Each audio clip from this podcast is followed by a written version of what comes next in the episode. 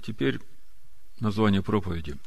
То, о чем я хочу сегодня с вами говорить, это 10 глава книги Левит, 16 стиха написано. «И козла жертвы за грех искал Моисей, и вот он сожжен. И разгневался на Илиазара и Фомара, оставшихся сынов Аароновых, и сказал, «Почему вы не ели жертвы за грех на святом месте?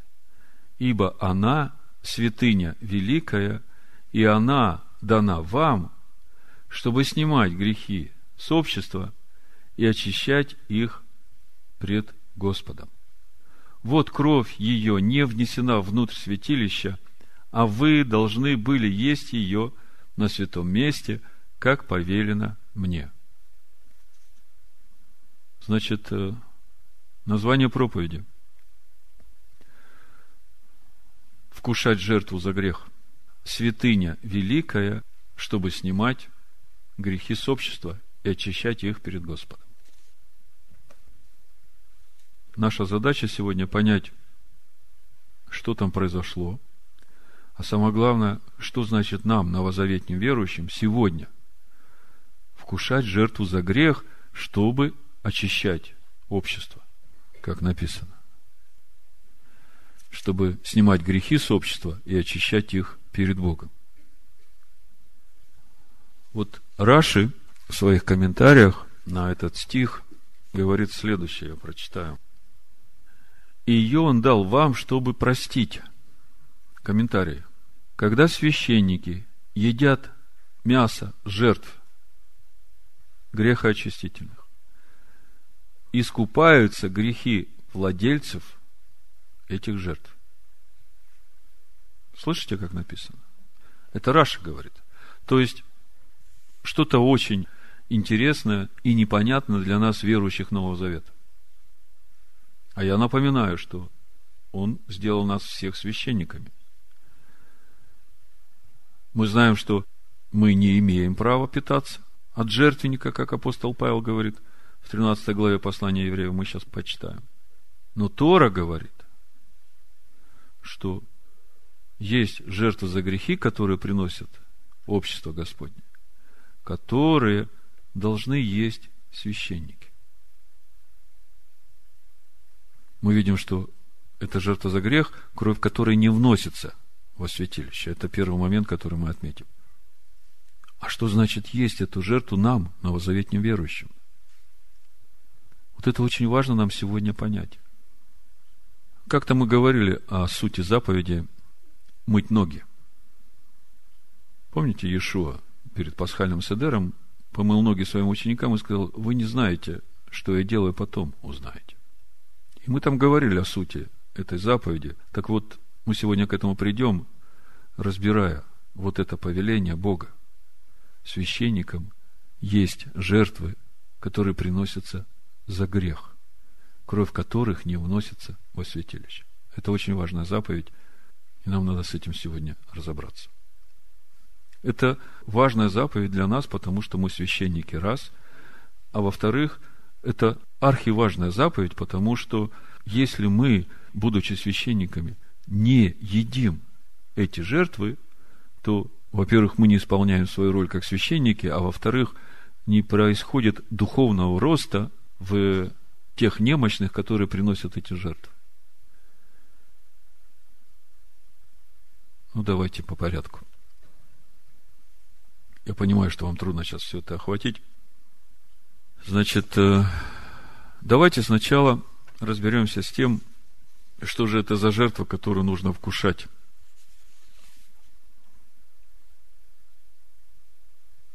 В послании евреям 13 главе я прочитаю 10 стиха. Послание евреям 13 глава. Мы недавно читали это место, вы его хорошо знаете. Читая это место Писания, мы постоянно так думали все, в том числе и я. Поэтому то, что я вам сегодня говорю, это новое. Значит, э, послание евреям 13 главе написано с 10 стиха, да? Мы имеем жертвенника, от которого не имеют права питаться служащие скини. Так как тела животных, которых кровь для очищения греха вносится первосвященником во святилище, сжигается вне стана. То Иешуа, дабы осветить людей кровью свою, пострадал вне врат. И так выйдем к нему за стан, нося его поругание. Но когда читаешь этот стих, казалось бы, он достаточен для того, чтобы больше не думать о том, что значит вкушать жертву за грех. До того момента, пока мы не задумаемся о такой простой вещи. Смотрите, жертва за грех, кровь, которая вносится во святилище, сжигается за станом. А святилище где находится? В стане. И священники служат в стане. И для кого они служат в стане? Для тех, которые находятся в этом стане, для общества Господня. Жертва за грех выносится за стан, и это наш Машех, первосвященник. И от этой жертвы мы не имеем права питаться. Но священники служат в самом стане. И все это для того, чтобы снимать грехи и очищать общество Господне перед Богом. Прежде чем мы глубже начнем сейчас разбираться с тем, как это происходило в нашей недельной главе, нам надо как бы базовые понятия получить, возобновить. Мы это уже все читали, но э, просто мы не акцентировали на это внимание. Но чтобы понять сегодняшнюю недельную главу, это надо. Первый момент, который нам надо понять – какие жертвы за грех сжигаются за станом, а какие жертвы за грех не сжигаются, и что с ними делается. Вот это первый момент, который надо понять, и это здесь же мы недавно читали в книге Левит в четвертой главе, это все видно. Значит, можно начинать с первого стиха. Я все читать не буду, просто основные стихи покажу. Значит, еще раз по порядку повторю с чего мы начинаем и куда нам надо прийти. Главный вопрос нам нужно понять, что это за жертвы, которые нам нужно вкушать, жертвы за грех. И также нам нужно понять, какой духовный смысл этой жертвы сегодня для нас, новозаветних верующих, поскольку мы имеем жертву Машеха, совершенную жертву, которая за станом. Так вот, смотрите, в четвертой главе можно видеть, какие жертвы сжигаются за станом, кровь которых вносится во святилище. То есть здесь прямая связь. Если кровь жертвы вносится во святилище и там кропится, то эту жертву сжигают за станом. Если кровь жертвы помазывается только жертвенник всесожжения, тот, который при видимом свете, и вся кровь выливается подножию жертвенника, то эта жертва съедается священниками. И эта святыня, съедая которую, приходит очищение к тому человеку, который принес эту жертву. Понимаете? Разница. Вот здесь в 4 главе мы это видим. Значит, э, и сказал Господь Моисею, говоря, скажи сынам Израилевым, если какая душа согрешит по ошибке против каких-либо заповедей Господних и сделает что-нибудь, что не должно делать, и дальше идет перечисление. Первое. Священник помазанный согрешит и сделает виновным народ. Слышите, когда священник согрешает, то он не только сам виновен, он еще греховным делает весь народ. Значит, э, то за грех свой, которым согрешил, пусть представит из крупного скота тельца. Священник представить должен тельца. Слышите? Без порока Господу в жертву за грех. И приведет тельца к дверям скини собрания перед Господом, и возложит руки свои на голову тельца, и заколет тельца пред Господом, и возьмет священник помазанной крови тельца, и внесет ее в скинию собрания. Слышите? То есть, если священник согрешил, он приносит этого тельца в жертву за грех, за себя, ставит перед скинией собрания, приносит его в жертву, и кровь вносит внутрь, в скинию собрания. И омочит священник перст свой в кровь, и покропит кровью семь раз пред Господом пред завесою святилища. То есть перед святым святых, там, где ковчег. И возложит священник крови тельца пред Господом на роги жертвенника благовонных курений, которые в скинии собрания, а остальную кровь тельца выльет к подножию жертвенника все сожжений, который у входа в скинию собрания, то есть тот, на котором приносятся жертвы все сожжения. Увидели эту схему? Смотрите, что делается с этой жертвой. Восьмой стих. «И вынет из тельца за грех весь тук его, тук, покрывающий внутренности, и весь тук, который на внутренностях, и обе почки, и тук, который на них, который на стегнах, и сальник на печени, с почками отделят это. Как отделяется из тельца жертва мирная. И сожжет их священник на жертвеннике всесожжения. То есть, весь внутренний тук жертвы за грех. Что значит внутренний тук? Это то все доброе в нас, что мы имеем от Бога. Одиннадцатый стих. А кожу тельца и все мясо его с головой и с ногами его, и внутренности его, и нечистоту его. Всего тельца пусть вынесет вне стана на чистое место, где высыпается пепел, и сожжет его огнем на дровах, где высыпается пепел, там пусть сожжен будет. Видите? То же самое в 13 стихе за народ. Написано, если же все общество Израилева согрешит по ошибке, и скрыто будет дело от глаз собрания, и сделает что-нибудь против заповеди Господних, чего не надлежало делать, и будет виновна, то когда узнан будет грех, которым они согрешили, пусть от всего общества представят они из крупного скота, тельца, тоже речь о тельце идет, видите, все общество тельца представляет. Жертву за грех, и приведут его пред скинию собрания. Возложит старейшина общества руки свои на голову тельца пред Господом и заколят тельца пред Господом. Заметьте, старейшины возлагают, то есть они ответственны за все общество. И внесет священник, помазанный крови тельца, в скинию собрания. Слышите? Общество согрешило по ошибке, берут тельца, приносятся в жертву, священник вносит кровь в скинию. Опять в скинию. То есть уже автоматически. Если в скинию, значит за стан. Тоже мы и читаем. 21 стихе. «И вынесет тельца вне стана и сожжет его так, как сжег прежнего тельца». Это жертва за грех общества. С этим понятно.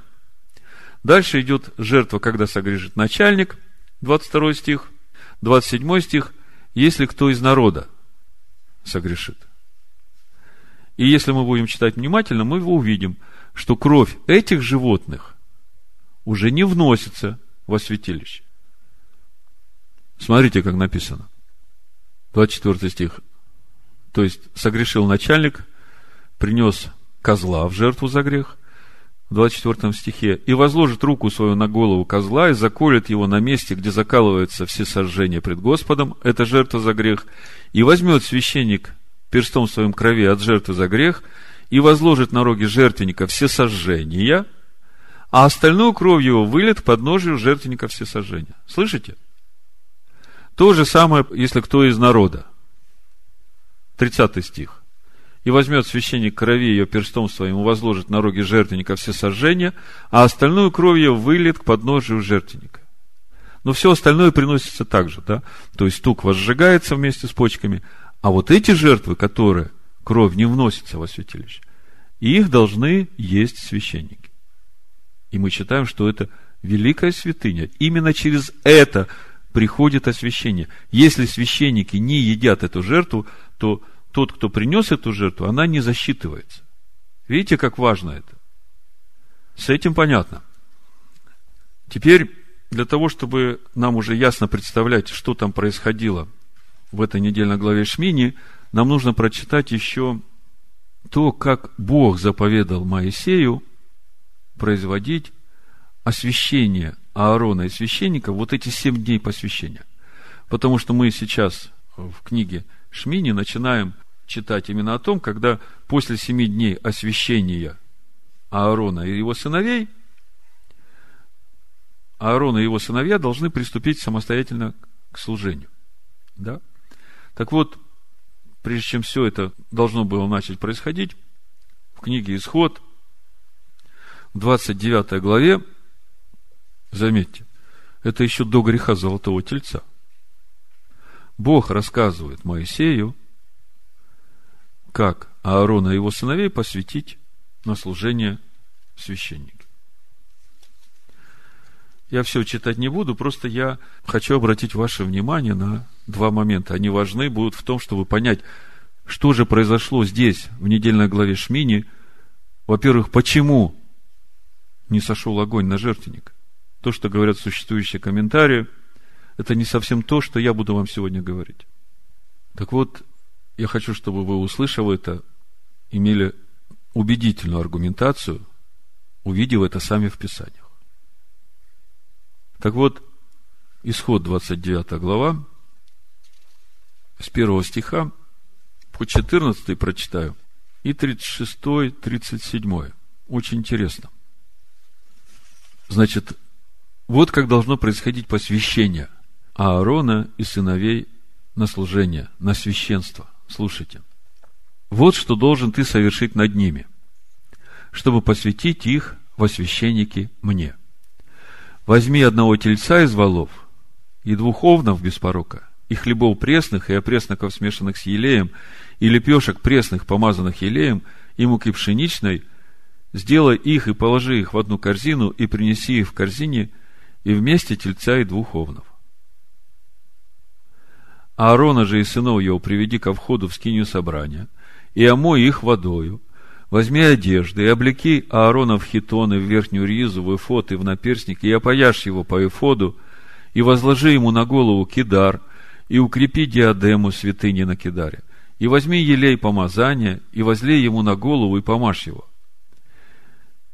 И приведи также сынов его, и облеки их в хитоны, и опояшь их поясом, и наполни руки Аарона и сынов его.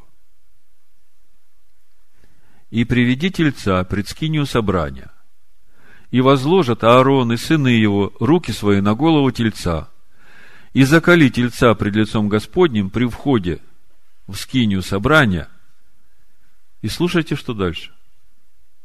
Возьми крови тельца и возложи перстом твоим на руки жертвенника, а всю кровь вылей у основания жертвенника – Возьми весь тук, покрывающий внутренности, и сальник с печени, и обе почки, и тук, который на них, и воскури на жертвеннике. А мясо тельца и кожи его, и нечистоты его, сожги на огне вне стана, это жертва за грех. Скажите мне, что здесь не так, после того, как мы читали о том, какие жертвы должны сжигаться за станом? Что здесь не так? Вы обратили внимание? Какие жертвы сжигаются за станом? Кровь которых вносится во святилище. Вы здесь видите, вносилась ли кровь этого тельца во святилище?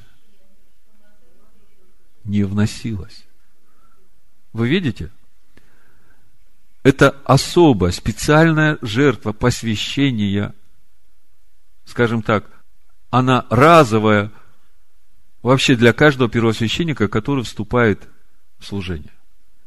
Вот для сыновей Аарона и для самого Аарона это единственная разовая жертва, которая приносится 7 дней в течение их посвящения.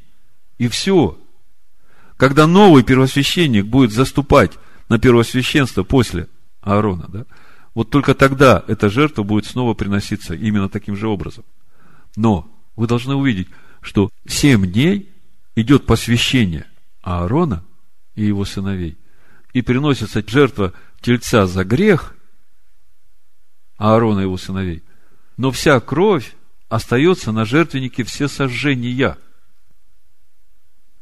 Семь дней подряд, каждый день одно и то же. Вот вся эта процедура каждый день повторялась. Идет освящение. И смотрите, что дальше написано в 36 стихе. Это очень важно, чтобы понять, в чем суть того процесса, когда священники должны есть жертвы за грех, кровь которых не вносится во святилище. Вот здесь вы увидите. 36 стих. А тельца за грех приноси каждый день для очищения, и жертву за грех совершая на жертвеннике для очищения его, и помажь его для освящения его, семь дней очищай жертвенник и освети его, и будет жертвенник святыня великая, все прикасающееся к жертвеннику осветится. Послушайте, жертвы приносятся за грех за Аарона, идет посвящение Аарона на служение, а в конечном итоге мы читаем, оказывается, через эти жертвы идет освящение жертвенника. Речь идет об этой же жертве, об этом тельце, который приносится в жертву.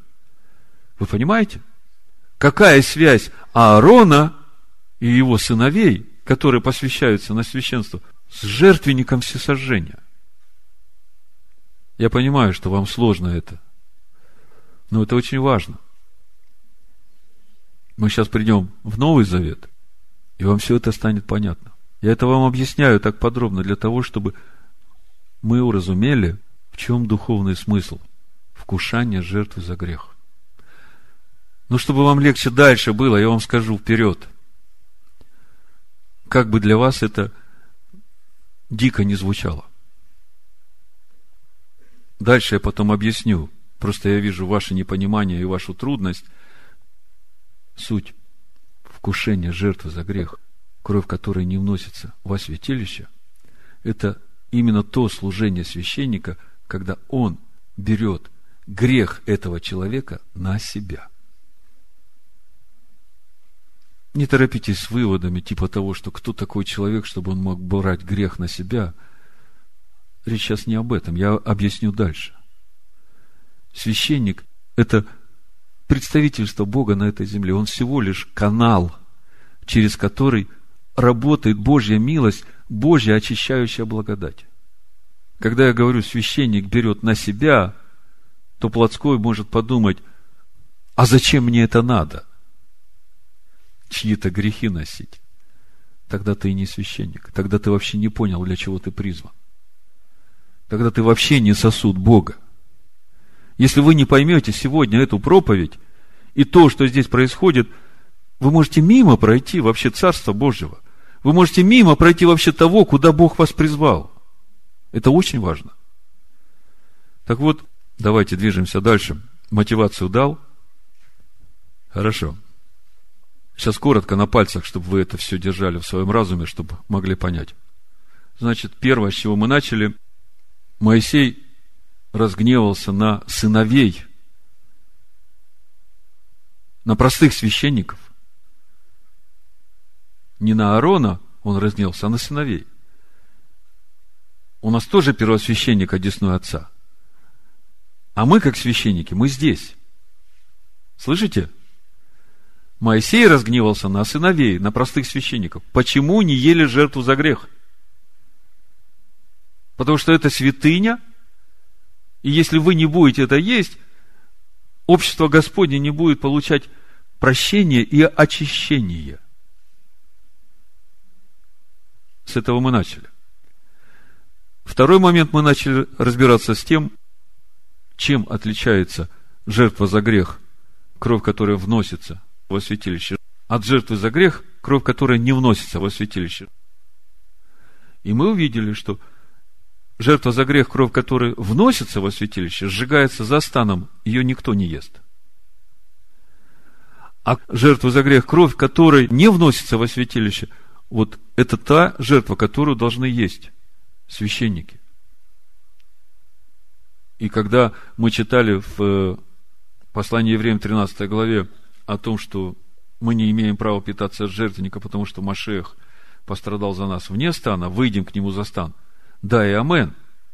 Но я хочу напомнить, что сам храм и общество Господне находится в самом стане. И те, которые вышли за стан, его настоящий священник, они вот здесь должны служить тем, кто находится в этом стане. Там же народ Божий – и все эти жертвы, и та жертва, которая за стан, она принесена за этот народ, не за какой другой. Если мы этого не поймем, мы останемся эгоистами, которые, получив вот эту одну мину, с этой миной в платочке, там за станом у себя в комнате, там по интернету слушают проповеди, и мне так хорошо, а они там пусть как хотят. Ну вот, с этим всем мы разобрались, теперь мы сейчас почитаем нашу сегодняшнюю недельную главу, посмотрим, как Аарон приносил жертвы, что там в конце концов произошло, я вам скажу, что там ошибка произошла. И именно из-за этой ошибки слава Божия сразу не сошла, когда Аарон благословлял народ. И эта ошибка, она чревата даже до сегодняшнего дня. Когда я смотрю на сыновей Иакова, я вижу, что они до сих пор не вкушают эту жертву, и народ остается неочищенным. Вы видите, как это глубоко? А я скажу еще больше. Священниками Машеха сейчас являются те, которых он призвал на служение. Те раввины, которые заботятся о том, чтобы сегодня сохранить Иакова от ассимиляции среди других народов, они делают свою работу как могут. Но сегодня священниками мы поставлены, поставлены для того народа, который в стане, и для сыновей Якова в том числе – а это возлагает на нас ответственность.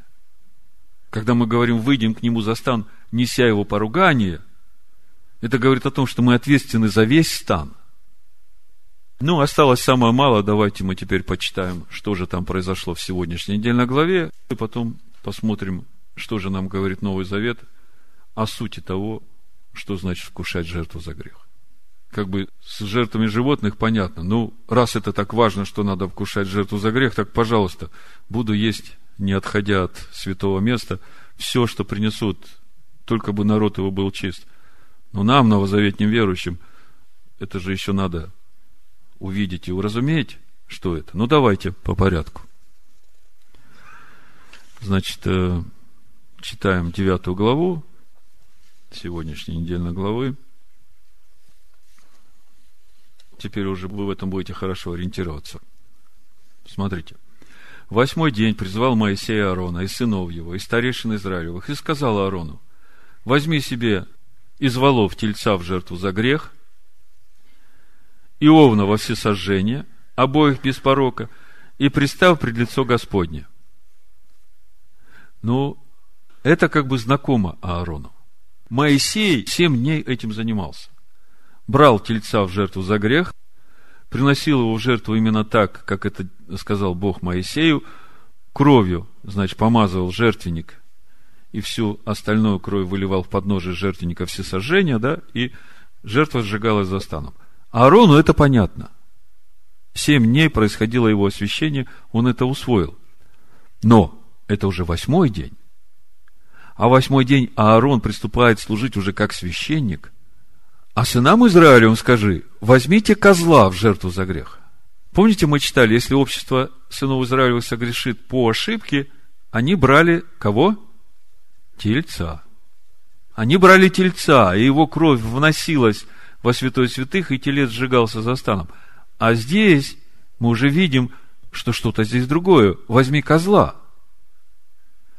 Возьми козла в жертву за грех, и тельца, и агнца однолетних без порока во все сожжение, и вала и овна в жертву мирную, чтобы совершить жертвоприношение пред лицом Господним. Вы помните, без жертвы всесожжения очищение не происходит от греха. Мы об этом говорили в предыдущие разборы недельных глав. И приношение хлебное смешанное с елеем. Ибо сегодня Господь явится вам. Пока все понятно. Пятый стих. «И принесли то, что приказал Моисей пред скинию собрания. И пришло все общество и стало пред лицом Господним». Все это происходит первого Ниссана. Вот-вот явится слава Господня. Вы представьте, какое ожидание сынов Израиля, какое напряжение. Столько месяцев прошло, скини устроили, ждут, когда слава Божия вернется. И вот Моисей говорит, вот сейчас вы это сделаете, и слава Божия сойдет. И сказал Моисей – вот что повелел Господь сделать, и явится вам слава Господня. И сказал Моисей Аарону, приступи к жертвеннику, и соверши жертву твою о грехе, и всесожжение твое, и очисти себя и народ, и сделай приношение от народа, и очисти их, как повелел Господь. Предыдущие семь дней все это делал Моисей, а Аарон только смотрел. Восьмой день Моисей говорит, вот Аарон, теперь ты приступай к служению, давай, вперед. Мудрецы говорят, Аарон засомневался. Он только собирался приступить к жертвеннику, как этот жертвенник, у него же роги, вдруг э, перед ним преображался в золотого тельца, и он так смущался. Он думал, что Бог ему все еще не простил этот грех. Он как бы не уверен был. Моисей говорит, делай. Будешь делать и увидишь. И комментаторы говорят, у нас часто всегда так, что мы, чувствуя себя виновным перед Богом, даже думаем о том, что ну как мы можем явиться перед Богом? Так вот, мудрецы говорят, начни делать и увидишь. Начни делать то, что Бог говорит, и увидишь. И приступил Аарон к жертвеннику, и заколол тельца, который за него в жертву за грех. Сыны Аарона поднесли ему кровь, и он омочил перст своей крови и возложил на роги жертвенника. Слушайте. А остальную кровь вылил к подножию жертвенника. Видите, да? Кровь этого тельца не вносилась во святой святых. Понятно. Аарон семь дней наблюдал, как делал это Моисей. Почему не вносилось во святой святых? Потому что Моисей все там осветил, все помазал елеем, все окропил за семь дней, там все чисто и свято. А Аарон туда еще ни разу не входил. Даже какой-то, если грех был бы на нем, он все равно туда не входил. Понимаете? Мы читали в четвертой главе, если первосвященник согрешит, то тогда ему надо входить во святое святых и там кропить. Но Аарон туда вообще еще не входил. Поэтому и кровь не вносится во святое. Со своей жертвой Аарон делает так же, как это делал семь дней подряд Моисей, когда посвящал Аарона на служение. Значит, 10 стих. Тук, почки и сальник на печени от жертвы за грех сжег на жертвеннике, как поверил Господь Моисею. Мясо же и кожу сжег на огне вне стана. С этим все понятно, да? Смотрите дальше. Ну, заколол все сожжения, и сыны Аарона поднесли ему кровь, он покропил ею на жертвенник со всех сторон. Принесли ему все сожжения в кусках и голову, и он сжег на жертвеннике, а внутренности и ноги омыл и сжег все сожжением на жертвеннике. И вот 15 стих. И принес приношение от народа. Вот здесь уже начинается служение за народ. И взял от народа козла за грех. И заколол его, и принес его в жертву за грех. И вот такая фраза, как и прежнего. О чем речь? Какого прежнего? Раши говорит, написано как первым. То есть речь идет о том, что он этого козла принес в жертву точно так же, как приносил в жертву за грех тельца за себя. Слышите? 15 стих. Как и прежнего. И все, дальше никаких комментариев. Жертва, козел за грех народа, кровь вся выливается к подножию жертвенника и мажутся роги жертвенника все сожжения, эту жертву нельзя было приносить, как и прежнего – Эту жертву нельзя было выносить за стан и сжигать. Вот эту жертву надо было кушать священникам. Вы понимаете? Я читал комментарии, множество комментариев. Мудрецы всячески обходят этот вопрос. Они доказывают, что Аарон сделал все правильно. Я скажу, если бы Аарон сделал все правильно, слава Божия бы сразу сошла. Если бы Аарон сделал все правильно, не было бы вопроса у Моисея, а где этот козел, который был принесен в жертву за грех общества? Почему его не ели? Мудрецы говорят, ну, в тот день еще приносилась, значит, жертва за грех от э, князя Иуды, потому что князья начали приносить жертвы за грех, 12 князей каждый день приносили свои жертвы. И в тот день, поскольку это было новомесячье, еще приносилась э, жертва всесожжения новомесячья. Там тоже жертва за грех. И вот они говорят, что там э, одну из этих жертв, значит, сожгли по ошибке за станом. Вы знаете, Тора, она очень конкретная книга. И в этой недельной главе мы видим только одну жертву козла за грех, которую приносил Аарон за общество. О всем остальном говорится в других местах. И когда мы читаем в Левит 10, 16, когда Моисей спрашивает, в 16 стихе написано, а козла жертвы за грех искал Моисей, и вот он сожжен, то я понимаю, что речь идет именно конкретно об этом козле, потому что в этом описании мы видим только одного козла, который приносился в общество, причем со странной формулировкой, и принес как прежнего. То есть, вынес за стан и сжег. А по законам, его как раз, вот эти священники, которые принесли его в жертву, они должны были есть. Заметьте, дальше написано, что жертву всесожжения, тоже интересная фраза, которая заставляет задуматься. Здесь 16 стих в 9 главе.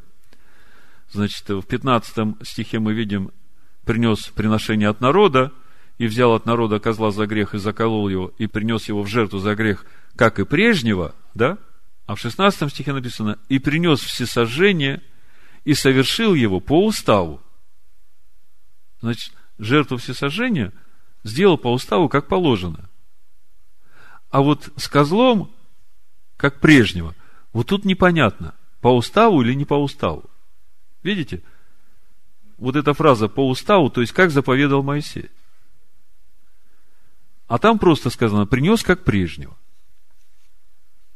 Дальше приносит э, жертву всесожжения за народ, 21 стих, грудь же и правое плечо, это жертва мирная уже, грудь же и правое плечо принес Аарон, потрясая пред лицом Господним, как повелел Моисей. И вот 22 стих.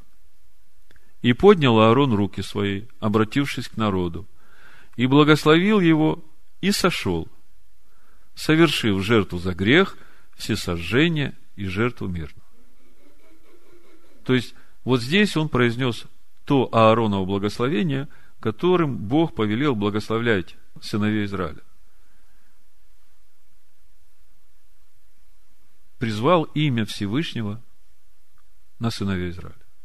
Вот, по идее, именно здесь должна была сойти слава Божия. Ничего не происходит. Мудрецы говорят, Аарон смутился, сошел, подошел к Моисею, смотрит. Ты же сказал, когда все сделаем как надо, слава Божия сойдет. Народ тоже в недоумении. Моисей входит во святое святых вместе с Аароном. Заметьте, Моисей – это же прообраз Машеха. И здесь тоже очень много. Вошли Моисей и Аарон в скинию собрания, и вышли, и благословили народ. И явилась слава Господня всему народу, и вышел огонь от Господа, и сжег на жертвеннике все сожжения тук, и видел весь народ, и воскликнул от радости, и пал на лицо свое. Вот так вот все произошло.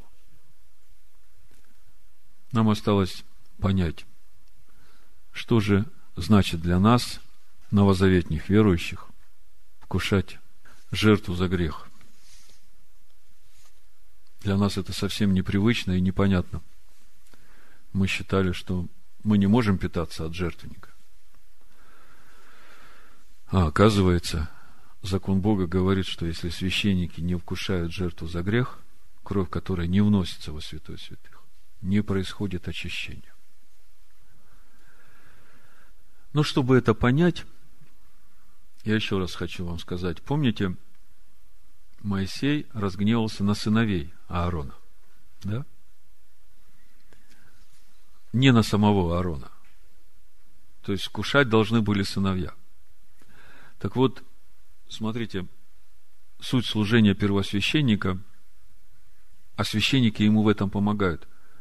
Это мы видели, когда разбирали одежды первосвященника. Я напомню, в исходе 28 главе, когда мы разбирали одежду первосвященника, мы говорили, что через эти одежды видно смысл служения первосвященника. Первосвященник ведь поставлен служить для народа. Он представляет Бога народу, и он ходатай перед Богом за народ.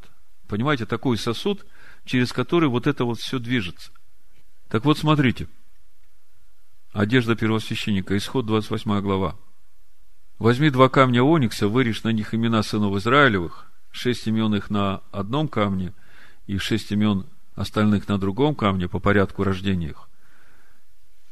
12 стих. Положи два камня сии на рамники и фода, это камни на память сынам Израилевым. И будет Аарон носить имена их перед Господом на обоих раменах своих для памяти. Перед кем будет носить эти имена? На раменах где это? Вот здесь вот на плечах у него. Слушайте дальше. 30 стих. На наперстник судный возложи Уриму Тумим, и они будут у сердца Ааронова, когда будет он входить во святилище пред лицо Господне, и будет Аарон всегда носить суд сынов Израилевых у сердца своего пред лицом Господним. Мы разбирали эти стихи, вы помните, что значит носить суд сынов Израилевых перед Господом. Это вот и есть вот это стояние перед Богом, когда ты, съев вот эту жертву за грех, теперь как сосуд перед Богом стоишь и ходатайствуешь об очищении, о прощении и очищении. Дальше, 36 стих. «И сделай полированную дощечку из чистого золота, и вырежь на ней, как вырезают на печати, святыня Господня, и прикрепи ее шнуром голубого цвета к кидару, так, чтобы она была на передней стороне кидара. И будет она на челе Аароновом, и понесет на себе Аарон, слушайте, и понесет на себе Аарон недостатки приношений, посвящаемых от сынов Израилевых, и всех даров ими приносимых, и будет она непрестанно на челе его для благоволения Господня к ним. Вы видите, в чем суть служения первосвященника? В послании евреям в 7 главе 24-25 стих мы читаем – а сей, как пребывающий вечно, имеет и священство неприходящее, посему и может всегда спасать приходящих через него к Богу, будучи всегда жив, чтобы ходатайствовать за них. Видите? Как бы мы накладываем это сейчас на одежду первосвященника в книге Исход, и мы видим, вот она в чем эта суть служения. Но он стоит сейчас одесную Бога, а Моисей разгневался на кого? На простых священников, которые должны были есть. Они-то являются его служителями здесь. Он ведь поставил сейчас своих служителей, апостолов, пророков, пастырей, учителей, для того, чтобы все возрастали в полноту. Понимаете? И это те, которых он поставил на то, чтобы общество Господне взращивать. И когда мы смотрим на то, как выглядят его ученики, Здесь есть несколько принципов, которые я хочу сейчас отметить, чтобы сравнить себя с этими принципами. Потому что несоответствие этим принципам вызывает большой вопрос в нашем соответствии той должности, в которую он нас призвал, быть священниками. Смотрите, Марка 10 глава, 43-44 стих Ешо говорит, но между вами да не будет так. А кто хочет быть больше между вами, да будет вам слугою. И кто хочет быть первым между вами, да будет всем рабом. Слышите, он обращается к своим ученикам и говорит, если вы мои ученики, то вот моя заповедь. Каждый из вас должен быть слугой тому, кто меньше вас. Так вот, первая заповедь для священников Ишуа Амашех быть слугою и быть рабом тем, который меньше тебя. И вот это я сейчас связываю уже в контексте вашего служения тем, которые будут тем умножением на ту мину, которую Бог вам дал. Второй момент. Иоанна 15 глава, 9-12 стих написано, «Как возлюбил меня Отец, и я возлюбил вас, прибудьте в любви моей. Если заповеди мои соблюдете, прибудете в любви моей, как и я соблюл заповеди Отца моего, пребываю в его любви. То есть первый момент. Чтобы пребывать в его любви, надо соблюдать заповеди Отца, которые Он, Ишуа, заповедал нам. Сие сказал я вам, да радость моя в вас прибудет, и радость моя будет совершенна. Сия есть заповедь моя, да любите друг друга, как я возлюбил вас. Нет больше той любви, как если кто положит душу свою за друзей своих. Вы, друзья мои, если исполняете то, что я заповедую вам. Интересно, да? Здесь опять условия. Он положил душу свою за друзей своих, и тут же говорит, вы, друзья мои, если исполняете то, что я заповедую вам. А если не исполняю, то значит, выпадаешь из списка друзей. А если выпадаешь из списка друзей, то значит, его душа, которую он положил за жертву, она уже не работает для тебя. Интересно, да? Так вот, как это относится к нам? 12 стих. Любите друг друга, как я вас возлюбил. Вы когда-нибудь для себя задавались, что значит душу свою отдать за друзей своих? Вы считали, что это что-то абстрактное. А это конкретная заповедь. И она касается именно взаимоотношений нас друг с другом в общине. Именно вот этой способности служить друг другу как священник, поддерживая руки ближнего своего, когда ему тяжело. Отдавая свою душу за него. Другими словами, община Иешуа, эклезия Иешуа, это не просто собрание верующих в Иешуа, типа вот мы все здесь собрались, которые верим, что Ишуа умер за наши грехи, как здорово, мы все спасены, мы уже в Царстве Божьем, будем радоваться и веселиться. Отнюдь нет. Мы видим, что община Ишуа – это община тех людей, которые способны быть слугами и рабами тем ближним, тем более слабым и немощным, которые вокруг них, которые тоже посвятили свою жизнь Богу, но они еще не так духовно возросли, которым еще предстоит пройти те страдания Машиаха, через которые ты уже прошел. Я понятно говорю? Община Ишуа Машеха – это община тех, которые способны быть слугами друг другу, способны поддерживать руки друг другу, когда им тяжело, отдать душу свою за друзей своих. Вот чем отличается община Ишуа Машеха, вот как выглядят его священники. Я когда об этом думаю, давно уже слышал такую притчу о том, чем отличается пребывание в аду и в раю. Я не помню там деталей, помню, что все определяло отношение к этой длинной ложке.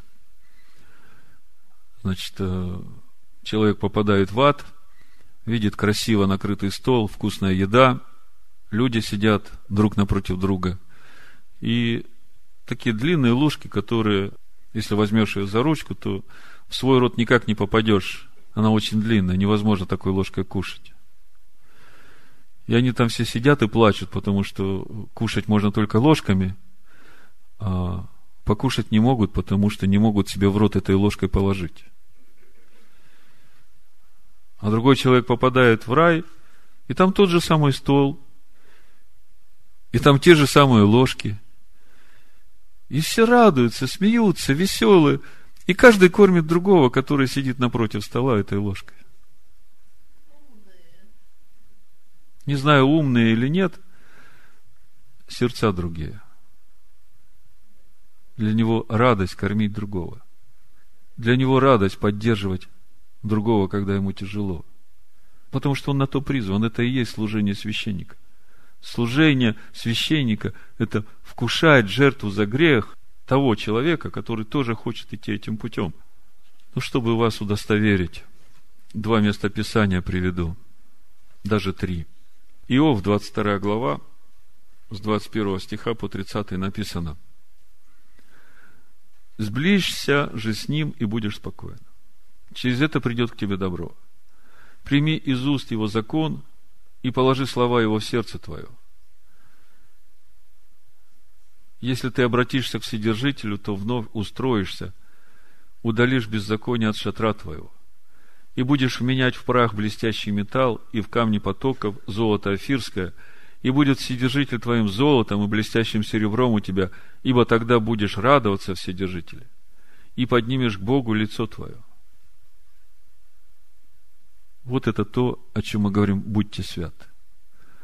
Вот это суть процесса нашего освящения до того момента, когда мы выходим на служение священников. Дальше написано, помолишься ему, и он услышит тебя. И ты исполнишь обеты твои.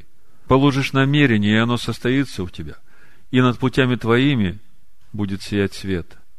И вот 29 стих. Когда кто уничижен будет, ты скажешь возвышение. И Он, Бог, спасет поникшего лицом, избавит и не безвинного. Слышите? И Он спасется чистотою рук твоих. Вот что значит вкушать жертву за грех ближнего своего. 22 глава книга Иов, с 21 по 30 стих. Еще одно место. Притча, 24 глава, с 10 стиха. Написано, если ты в день бедствия оказался слабым, то бедна сила твоя. Спасай взятых на смерть. И неужели откажешься от обреченных на убиение? Скажешь ли, вот мы не знали этого? Действительно, сегодня многие не знают, что жертву за грех, кровь которых не внесена во святилище, нужно вкушать нам, священникам. Главный смысл вкушения жертвы за грех – это сильным брать грех на себя, становясь ходатаем перед Богом за слабого. Тогда есть и прощение грехов, и тогда слабый может обрести силу, получив личное общение с Богом. А испытывающие сердца разве не знает? Наблюдающий над душою твоею знает это и воздаст человеку по делам его. Вот как важно, чтобы твоя мина принесла еще мины. И пять, и десять. Это вам программа минимум на ближайшие семь лет. Притча о самарянине, помните? Она о том же. Что мне делать, чтобы наследовать жизнь вечную? Спрашивает законник. Человек, который знает Тор. Речь идет о том, чтобы наследовать жизнь вечную. Люби Бога, люби ближнего. Ну, то, что любить ближнего законник знает, а, а кто же мой ближний? А вот, говорит, смотри, человек шел из Иерусалима в Ерехон. Как бы это образ по сути, образ человека, который начал отдаляться от Бога. Так вот, человек шел в Ерехон, откуда-то взялись разбойники. У нас всегда так в жизни. Если мы начинаем отходить от Бога, в нашу жизнь начинают приходить неприятности. Это духовный закон, потому что в слове в тех же самых притчах написано, что Бог охраняет путь правды. То есть вот, если ты хочешь ходить под защитой Бога, ходи путем правды, и никакой разбойник к тебе не приблизится. Как только ты выйдешь за этот путь, там нет охраны. Все. Сразу неприятности приходят. Изранили, одежду сняли, едва живым бросили. По случаю шел один священник той дорогой. Увидев его, прошел мимо. А священник это как раз тот, который должен был стать в проломе за этого человека. Также и левит был на том месте, подошел, посмотрел и прошел мимо. А левиты – это те, которые помогают священникам приносить жертвы за грех в жертву. Самарянин некто, проезжая, нашел, увидел, сжалился, перевязал, привез в гостиницу, дал деньги, чтобы тот позаботился, хозяин гостиницы о нем. Кто из этих троих, думаешь, ты был ближний попавшемуся разбойнику. Он сказал, оказавший ему милость. Тогда Ишуа сказал ему, иди, и ты поступай так же. Все знают эту притчу. Ну, как притчу. Такое умственное знание. А что нужно для того, чтобы так поступать? Доброе сердце. Где взять это сердце? Так вот я вам скажу. Это сердце священников Ишуа Машеха, которых он поставил на служение, которые едят жертвы за грех этих немощных, которые готовы ухаживать за теми, которых избили разбойники, потому что они пошли уже в другую сторону от Бога. И чистотой рук твоих спасется и не безвинный. Вот что значит священникам есть жертвы, которые приносятся за грех, кровь которых не вносится во святилище. Отец, мы благодарим Тебя за это чудесное время, за это царство Твое, в которое Ты ввел нас. Мы были, Господи, мы вкушали, мы радовались, мы переживали. Ты говорил нам, Ты касался нас, Ты животворил нас, Ты обновлял нас. Мы благодарны Тебе. Пусть все, чем Ты наполнил нас, пусть это останется, пребывает и умножится у нас. И пусть это принесет плод в 30, 60 и во 100 крат. Благослови нас и распусти с миром. Пусть это Царствие Твое в нас и через нас распространяется на всяком месте, куда Ты нас поставишь. Сделай нас способными вкушать жертву за грех наших ближних. Сделай нас, Господи, быть угодными Тебе священниками. Пусть не опускаются наши руки, Господи. Сделай сердца наши добрыми, которые готовы быть слугой и рабом ближним своим. Молимся Тебе во меня, Машеха Ишуа, и благодарим Тебя за все. Амин. Амин. Амин. Амин. Амин. Амин.